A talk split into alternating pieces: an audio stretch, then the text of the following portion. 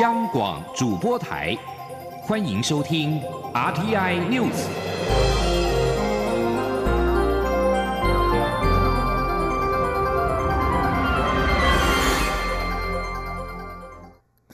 各位好，我是张旭华，欢迎收听这节央广主播台提供给您的 RTI News。距离二零二零大选还有六十三天，全国医疗界今天齐聚一堂，为蔡英文总统竞选连任造势。蔡总统接连参加全国医师后援会大誓师和医师节庆祝大会。他表示，过去三年有医界朋友的支持和建议，政府一步步打造良好的医疗环境。希望医界再给政府四年，持续朝分级医疗和落实双向转诊制度迈进。记者王威婷报道。蔡英文总统九号下午出席在圆山饭店举行的全国医师后援会大誓师活动，约五百位医师身穿白袍力挺蔡总统连任。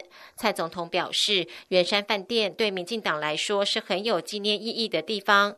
过去三年，因为有医界的支持和建言，政府一步步打造更好的医疗环境，让社会更安全。他有信心，未来四年和医界一起打拼，让国家进一步发展。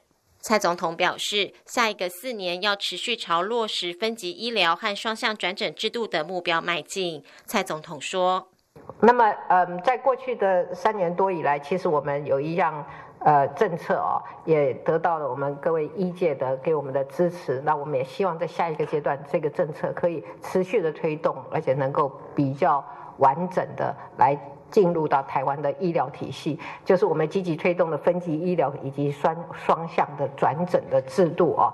那这个制度呢，我们是希望能够透过医疗院所的分工合作，来提高服务的效率，也避免资源的浪费。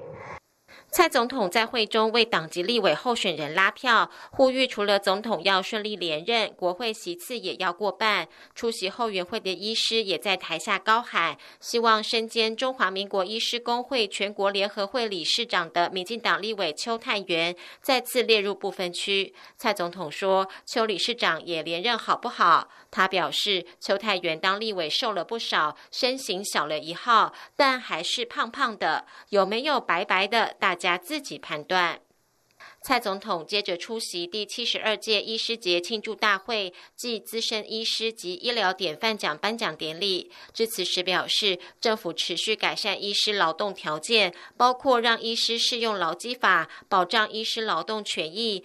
对医疗暴力零容忍，修法加重医疗暴力刑事责任，维持第一线医疗人员基本尊严。蔡总统强调，改善医疗纠纷刻不容缓，医疗纠纷责任应该要朝刑责合理化的方向改善。为了缓解医疗诉讼压力，政府也将积极推动医疗事故预防及争议处理法的立法工作，期待在各项配套措施下，完善医师劳动条件和职业环境。中央广播电台记者王威婷采访报道。国民党总统参选人韩国瑜今天表示，他的副手人选已经确定，过两天就会公布。副手绝对不会是个秃头。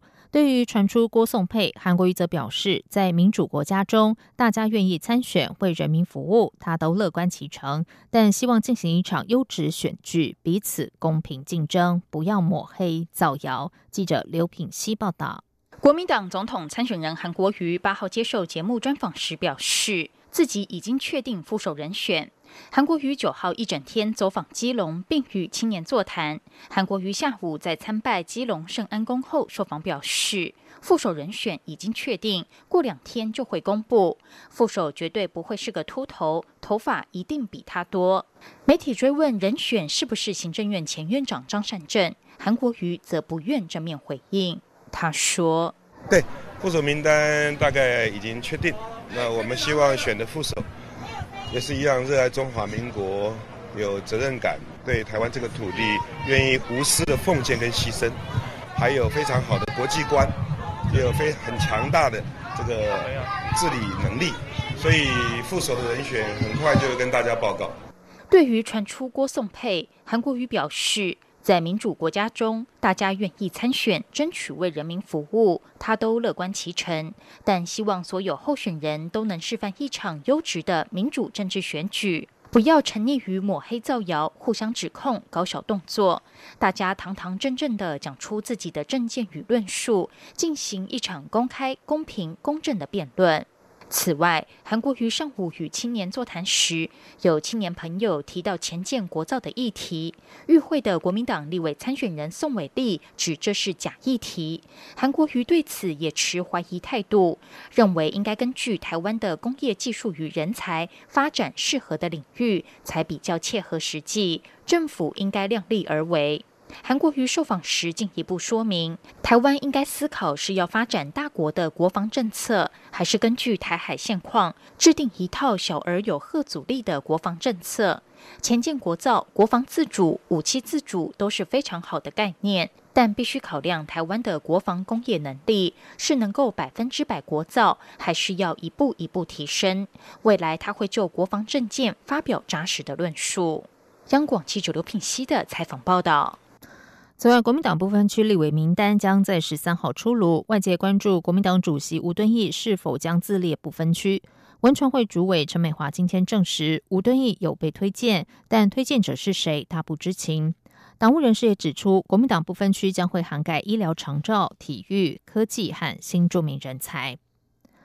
亲民党主席宋楚瑜是否角逐二零二零总统大选备受关注。亲民党组织部主任张硕文今天表示。亲民党将于十三号上午召开全国委员会议，征召宋楚瑜参选总统。会后就会确定并公布宋楚瑜是否参选。他并表示，宋楚瑜参选的几率高达九成，请外界再给他一些思考和准备的时间。此外，根据媒体最新报道，红海集团创办人郭台铭已经透过管道联络宋楚瑜，不排除接受亲民党、台湾民众党双政党推荐，成为总统参选人，并由宋楚瑜担任副手。对此，张硕文受访表示，他不知道消息从何而来。郭台铭近期虽然有和宋楚瑜联络，但两人谈的都是立委选举要怎么合作，没有提及总统大选。他不希望有这样的传言来消费郭台铭。世界十二强棒球赛预赛已经全数打完，中华队是以二胜一败分组第二的成绩晋级复赛。中华队今天下午飞往日本，争取东京奥运棒球的参赛资格。世界棒垒球总会也公布超级循环赛的赛程，中华队依序于十一号对战墨西哥，十二号对战韩国，十五号对战美国，十六号对战澳洲。名次必须要高于韩澳才能够抢下奥运门票，因此场场都是关键。教练洪一中在出发前表示，预赛最后一场比赛有些跑垒问题，教练团会在抵日之后叮咛选手。教育部体育署长高俊雄也表示，中华队这次前进东京，目标就是要迈向奥运。体育署和中华职棒也会密切合作，对于临时需要的资源，通通都会到位。在外电消息方面，香港科技大学学生周子乐将在在将军澳一个停车场坠楼，经过多日抢救之后，于八号的早上去世。外界质疑他是在反送中行动时发生意外。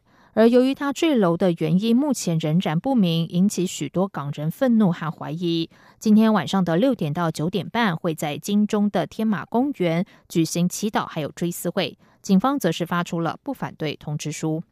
综合香港电台、香港零一报道，这场集会的申请者是先前曾经多次申请游行的香港本土派人士刘颖匡。